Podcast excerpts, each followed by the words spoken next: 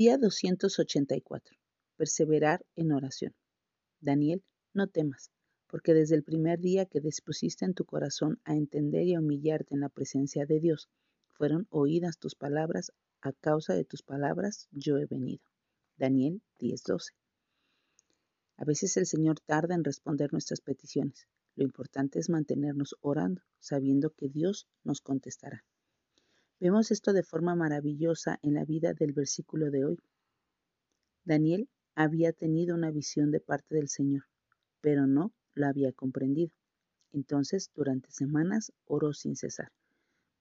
Quizás entendamos la desesperación de Daniel al no recibir respuesta. El Señor permite que las pruebas asalten nuestra vida sin que haya ninguna explicación, de modo que nuestros corazones se llenan de tristeza. Tal vez nunca sepamos por qué Dios se demora, aunque pueda deberse a que está diseñando las circunstancias que atravesaremos y que nos enseñarán a confiar en Él en cualquier situación.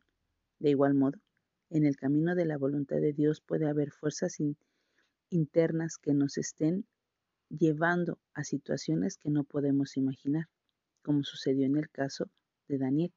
Sin embargo, finalmente Dios envía un mensajero para responder al profeta.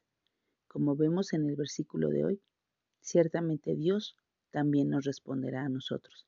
Al igual que Daniel, la clave es esperar con paciencia al Padre. Por tanto, seamos diligentes y no nos rindamos, pues Dios obra en lo invisible y sin duda alguna triunfará a favor de nosotros. Oremos en fe y esperemos en el Señor. Que nuestra oración hoy sea, Jesús, espero con fe en ti.